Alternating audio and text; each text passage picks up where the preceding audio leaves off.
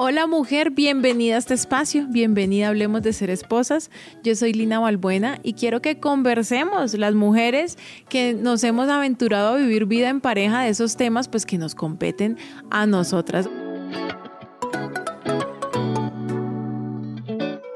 Hoy quiero que hablemos de cómo las relaciones se pueden enfermar y si no nos damos cuenta a tiempo, pueden morir. Y las relaciones muchas veces eh, mueren antes de que nos demos cuenta. Las relaciones son todo un misterio, ¿no? o sea, somos seres humanos que se relacionan, no vivimos solos, sino que siempre estamos relacionándonos desde que nos despertamos por la mañana, aún si alguien vive solo, al salir de su casa se encuentra con otras personas, si se sube en transporte público comparte con otras personas, si llega a su lugar de estudio, de trabajo, ahí no está solo, hay otras personas, aún si estudia virtual, se conecta al computador con otras personas. Somos seres que siempre nos estamos relacionando. Si voy a un restaurante y aún si voy a comer sola, tengo que relacionarme con el mesero o con el cajero. Todo el tiempo estamos viviendo en comunidad y nos estamos relacionando. Tenemos relación con nuestra mamá desde que nacemos, con nuestro papá o con nuestros cuidadores, vamos creciendo, tenemos relación con nuestros compañeros, eh, vamos haciendo amigos, ¿cierto? Y nos vamos volviendo adultos y empezamos a relacionarnos con nosotros mismos, que es esa tremenda etapa linda, hermosa, donde está mi hija mayor, que es la adolescencia, donde empezamos a relacionarnos con nosotros y a preguntarnos quiénes somos nosotros. ¿Qué vengo siendo yo? ¿No? Como porque soy así, si me gusta o no me gusta, Mm, soy esto porque lo soy o lo soy porque me lo obligan mis papás y empieza toda esa búsqueda eh, de relacionarse con uno mismo y empieza uno a descubrirse y pues a los 15, a los 20 años pues uno dice, no, pues yo creo que es como por aquí y cada uno va tomando sus decisiones, pero también basándose en referentes, ¿no? En primos, en televisión, en mis padres, en mis compañeros, en estrellas de Hollywood, en, cantantes, en gente que admiro mucho y ahí voy yo como eh, agarrando y creando lo que yo creo que yo soy, lo que me gusta, eh, y voy teniendo una relación conmigo mismo y me voy conociendo. Y lo que sigue normalmente ahí es que empiezo a escoger ya en mi vida adulta mis relaciones, con quién me relaciono y con quién no. Y escogemos en el caso nuestro, una pareja. A ti nadie te obligó, mujer, recuerda ese pequeño detalle, tú escogiste, yo también escogí. Y entonces nos relacionamos con la pareja y es ahí donde empieza, ¿no? La complicación de la vida, porque aunque hay diferentes relaciones, pues mi mamá es mi mamá. Así eh, muchas cosas de ella no me gusten o a ella no le gusten cosas de mí. Mi papá es mi papá mis tíos son mis tíos, mis primos son mis primos y son como son y yo escojo si estoy cerca o no de ellos, pero pues siempre van a ser mi familia. El esposo lo escogimos y no siempre sabemos si escogimos bien, si hicimos lo correcto, si estábamos en nuestros cabales, pero eh, esa, pareja se convierte en un reflejo, ¿no? Como en un espejo. Y entonces comienza esa vida en común, empezamos a vivir juntos y empezamos a chocar. Porque lo que él hace a mí no me gusta, porque lo que él hace a mí me duele, porque lo que él no hace yo lo necesito. Y es ahí donde empieza la vida a complicarse muchas veces porque decimos, eh, no pensábamos que esto iba a ser así tan difícil.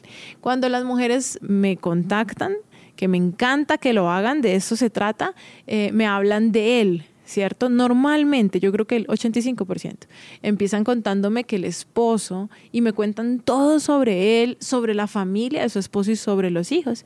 Y yo leo, yo escucho y después le digo, mm, perfecto, ya entendí eh, como todo el contexto. Gracias, de verdad, gracias por abrirme tu corazón y por la confianza. Pero, ¿y, y, y, tú qué? ¿No? ¿Y, y qué va de ti? ¿Quién eres tú? ¿Qué está pasando contigo? ¿Cómo te sientes? Entonces te voy a dar un ejemplo mm, que es súper común y es, me dicen como, Lina, es que desde que tuvimos el bebé nuestra relación cambió. Él no me mira como antes, ya no logramos tener tiempos, el bebé siempre está ahí, él no entiende que el bebé me necesita, él quiere que yo haga. Y bueno, entonces pintan al tipo también como muy malo, ¿no? Y casi que uno le provoca así, pues como sal corriendo, pues, o sea, ¿qué estás haciendo ahí? Pero entonces yo le digo, ok, ¿y tú? ¿Cómo te sientes con todo eso? ¿Qué está pasando contigo?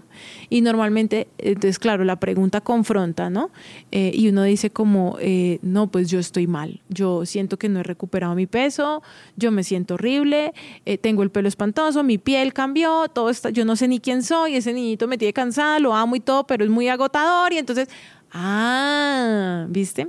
No se trataba mucho sobre tu esposo, sino que ese es el reflejo de lo mal que te estás sintiendo tú, ¿no? Y la mayoría de los problemas con nuestra pareja tienen más que ver conmigo que con el otro, con mi manera en la que yo leo lo que el otro hace.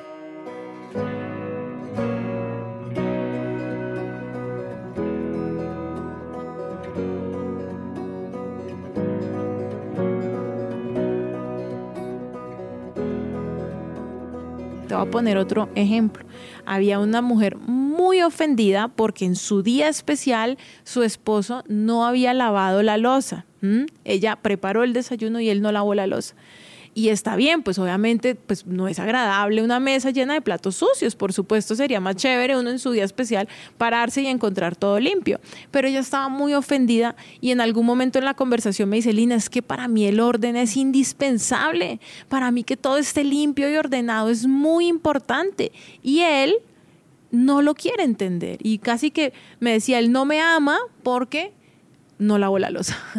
parece chistoso como yo te lo estoy contando, parece exagerado, pero nos pasa a todas. A mí también me pasa, ¿no? En mi relación con mi pareja. Yo siento que no estamos bien porque él no ve el universo como yo lo veo y entonces eso me hace sentir que él no me está entendiendo, que no deberíamos estar juntos. Y esto obedece a que las relaciones funcionan, bien o mal, pero tienen un funcionamiento, ¿no? Igual que los cuerpos funcionan, ¿no? O sea, nuestro cuerpo puede funcionar enfermo o sano, no sé, el metabolismo, por ejemplo, hay metabolismo eh, rápido, hay metabolismo lento, pero metabolismo al fin. Y cuando el cuerpo se enferma, pues no avisa, ¿no? Eh, se supone que uno se enferma por hábitos eh, de vida, por lo que se come, por enfermedades heredadas, ¿no? Esas son como la, y por los sentimientos, ¿no? Por no, no perdonar o vivir muy lleno de odio, entonces uno también se enferma, ¿no? Son como esas eh, razones por las que uno puede sufrir o nuestro cuerpo puede sufrir una, una eh, alteración en su funcionamiento. Así mismo pasa con las relaciones. Ellas pueden funcionar bien o funcionar mal, igual están funcionando, pero por con lo que lo alimentamos o lo que viene pasando alrededor. Ahora, por ejemplo, tomar gaseosa, pues se supone que no es bueno, ¿no? Pero cuando uno se toma una gaseosa, uno no es consciente de que le está haciendo daño al cuerpo, simplemente se la toma. O si uno trasnocha mucho, muchos días porque está estudiando y toma mucho café eh, y todo el día está así tembloroso, ¿no? Y nervioso, mm, uno no se está dando cuenta de que el cuerpo se está enfermando, pero el cuerpo se está enfermando. Eh, yo hace 10 años estuve a, pocos meses o a un año, decía el doctor, de hacer cáncer en el estómago. Tenía una metaplastia intestinal debido a, malos hábitos, a mala alimentación, a falta de perdón, a, a tener unas emociones pues muy, muy alteradas. Y eso me llevó a que mi estomaguito tuviera una metaplastia intestinal y el doctor me hacía el dibujito súper querido cuando nos entregaron la endoscopia y me decía, son las células que se van alterando. Entonces él dibujaba las células y decía, las células son así y las hacía bonitas, ¿no? Como un, como un ovalito.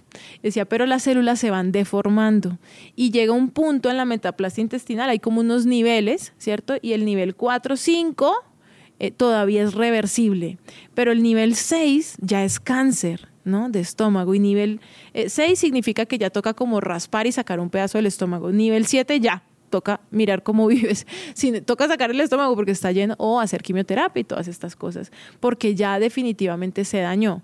Ahora, yo llevaba muchos años alimentándome mal, muchos años con estos hábitos que no eran y me estaban enfermando, pero yo no me di cuenta. No me di cuenta hasta que el doctor mencionó la palabra cáncer. Y lo mismo pasa en nuestra relación. Nosotros no nos estamos dando cuenta y con pequeñas cositas que van pasando, nuestro cuerpo se está enfermando, nuestras células se están deformando. Cuando nuestro esposo eh, se va de la casa o cuando yo ya decido echarlo de la casa, cuando yo me voy de la casa, cuando ya la relación se rompe, no es en ese momento en que la relación se enfermó o que la relación murió, ¿no? Se acabó. La relación se había enfermado hace mucho tiempo. Y, y ese amor ya estaba muerto hace mucho tiempo, ¿no? Primero uno se separa de corazón, luego se separa de mente. Yo cuando me iba a separar de mi esposo, mm, me acuerdo que primero, ya mi corazón estaba decididísimo, ¿no?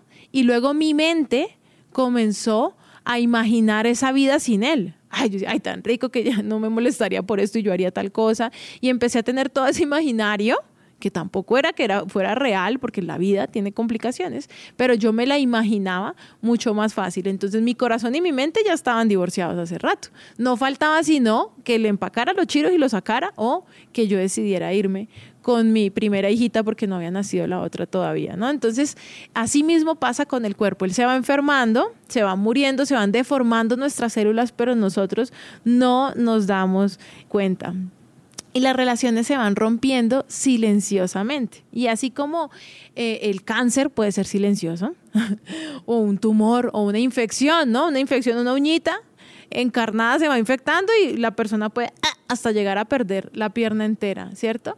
Asimismo puede pasar en una relación, algo muy pequeñito puede ir infectando todo hasta que cuando nos damos cuenta pues ya no hay nada que hacer. Entonces, no te estoy asustando, ¿no? No estoy diciendo, ay, sí, Lina, esto es horrible, yo ya estoy muy enfermo en mi relación y me quiero separar. Claro, tranquila, yo también estaba en ese punto. Aquí lo que necesitamos es practicar cosas a tiempo, antes de llegar demasiado lejos, ¿listo? Porque conozco muchas mujeres que se han divorciado y con el tiempo dicen, si yo hubiera actuado diferente. ¿No? O sea, si yo hubiera tenido la información que tengo ahora, o si yo no hubiera sido tan impulsiva, o, si yo hubiera de pronto, no lo sé, y, nadie lo va a saber nunca, la historia hubiera sido diferente. Entonces, antes de tomar esa decisión tan importante, porque es una decisión importante, eh, esta del divorcio, puedes intentar, ¿cierto? Como en el cuerpo. Antes de que me saquen el estómago, pues intentemos con quimioterapia a ver qué pasa, ¿cierto? Antes de divorciarte, pues intentemos. Y hay muchas cosas que se pueden hacer para evitar que ese cuerpo llegue a estar enfermo o para evitar que esa relación llegue a estar tan fracturada. Por ejemplo, los buenos hábitos, ¿cierto?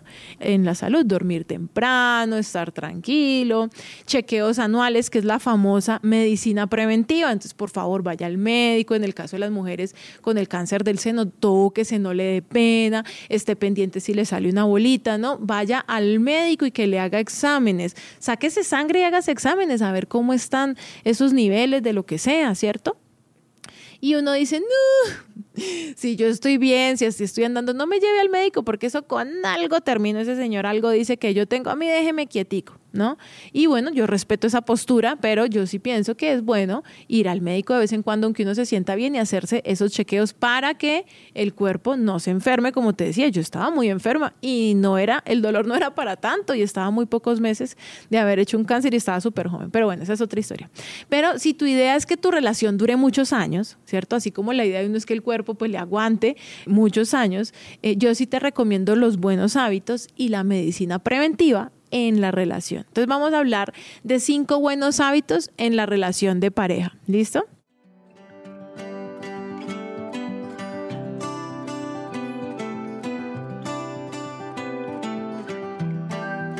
Uno de esos hábitos es el tiempo de calidad. O sea, eh, si trabajamos mucho, si tenemos los hijos, si estamos muy ocupados, obviamente no vamos a tener mucho tiempo para estar juntos. Algunas relaciones el esposo vive en otro lugar y solamente viene cada 15 días, cada mes, o ella viaja, o bueno, o, viven pues eh, muchos días separados en la semana y luego el fin de semana están juntos. Entonces, el tiempo de calidad en pareja, no solo en familia, porque claro, queremos eh, pues que nuestros hijos estén con nosotros, que el hijo comparta con el papá es importantísimo, pero un buen hábito en la pareja es tener ese tiempo de calidad como esposos, ese tiempo de calidad, sin hijos, sin familia y sin nadie más. Estar los dos solitos, las mujeres sí que reclamamos esto, ¿no? Porque tenemos esa necesidad de volver y conectar con nuestra pareja. El siguiente es el perdón y la empatía. Ninguna relación va a estar sana, como ningún cuerpo va a estar sano si acumula y acumula y acumula. Nosotros cuando hacemos ejercicio botamos células muertas, botamos toxinas, ¿cierto? Y el cuerpo vuelve y crea células, tomamos agüita, entonces nos hidratamos y como que volvemos y arrancamos. Lo mismo pasa en nuestra relación. Si nosotros cada mugrecito de nuestra relación lo guardamos y lo acumulamos, pues nos vamos a enfermar. Necesitamos ser empáticos con el otro.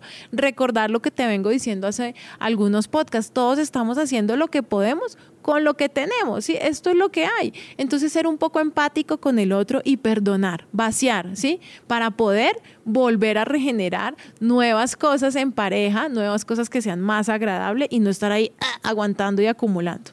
Lo siguiente es tener intimidad. ¿cierto? Deberíamos poder intimar en ningún otro espacio, deberíamos tener relaciones, ¿no? Con ninguna otra persona, nosotros tenemos relaciones de intimidad, sino con nuestra pareja.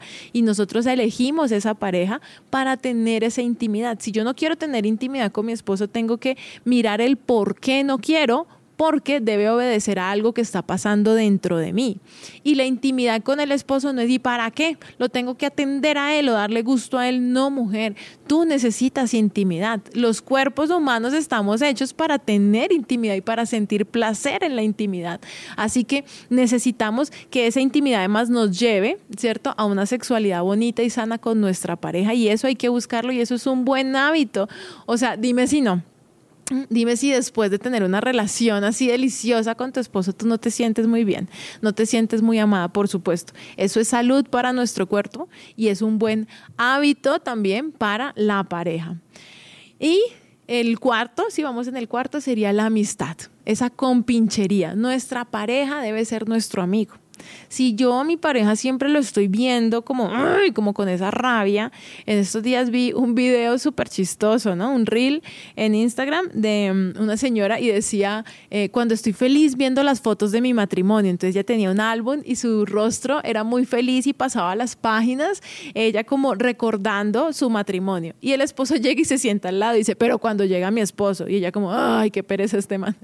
Entonces ahí se evidencia claramente, pues que no hay una amistad ¿no? No hay una compinchería, sino que hay una carga, hay unas rabias acumuladas en contra de ese otro que no me permiten disfrutar la vida en pareja. Entonces, si eso es así, necesitamos practicar las anteriores, ¿no? El perdón, eh, practicar esa intimidad y el poder ser amigos, el poder confiar el uno en el otro. Y por último, un buen hábito es el buen humor cuando nosotros mantenemos el buen humor en casa, en lugar de tomarnos todo tan a pecho y ser tan serios con lo que sentimos, el ambiente en casa es mucho más jocoso. Yo creo que a todos nos encanta pasar tiempo con personas eh, que son que tienen buen humor, que cuentan chistes, que se ríen, que ven las cosas diferente. En cambio, esas personas malhumoradas, uno como que las evita, ¿no? Uno dice, ay, pero es que ese tío siempre está haciendo mala cara. Mm, pero es que uno no va a veces a un lugar, yo no voy a esa tienda porque ese señor siempre está como bravo. Entonces lo mismo pasa con nosotras en nuestra casa. Debemos mantener ese buen humor, ¿no? Que sea chévere el estar con nosotros como si estuviéramos entre amigos cuando uno está de buen humor, que creo que te lo decía en otro episodio, cuando uno decide tener una actitud optimista de la vida, programa el cerebro, ¿cierto? Y enciende la creatividad. Uno se vuelve creativo. El buen humor trae creatividad de la buena a la casa, entonces siempre vamos a tener buenas ideas.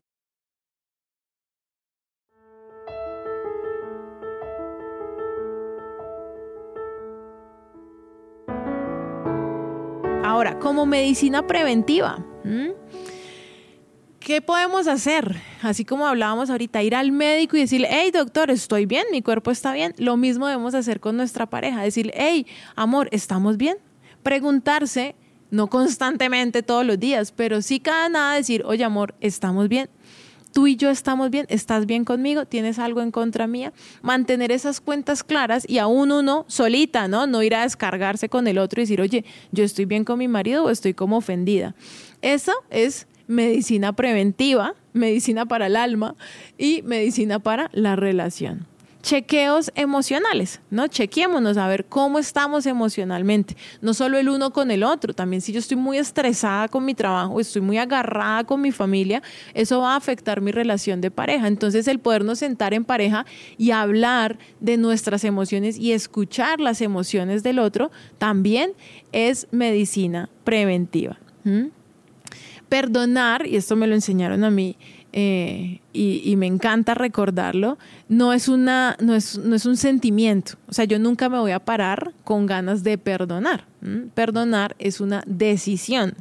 No, yo nunca voy a sentir ese anhelo por perdonar, sino que yo debo decidir perdonar. El decidir perdonar al otro me sana a mí y por supuesto, pues trae un mejor ambiente a la relación.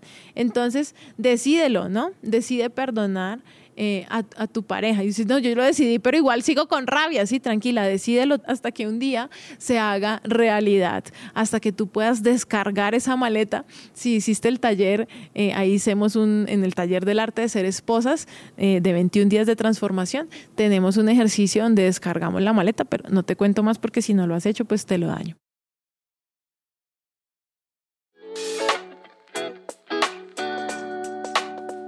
Entonces, mm, quiero que recuerdes que tenemos un Dios que es amor y que es perdón, ¿no? Y que Él nos puede dar ese perdón porque, como te digo, eso nunca va a nacer de nosotros. O sea, yo nunca decía, ay, qué rico perdonar a este man que me trata mal. Pues obviamente no, sino que vamos a tener que pedirle perdón, eh, pedirle ese perdón, esa porción a Dios de perdón para podérsela dar a las demás personas, no para Él, sino para nosotros mismas. ¿Listo? Entonces, practica, mujer, esa medicina preventiva, practica estos hábitos en tu relación para que no nos enfermemos, para que nuestro matrimonio no se enferme una enfermedad mortal y nos vayamos a dar cuenta cuando sea demasiado tarde. No sé si te quedaron más preguntas que respuestas, pero tranquila, Aquí estamos para contestarlas. Me puedes escribir en arroba Lina Balbuena, la primera con B grande y la segunda con V.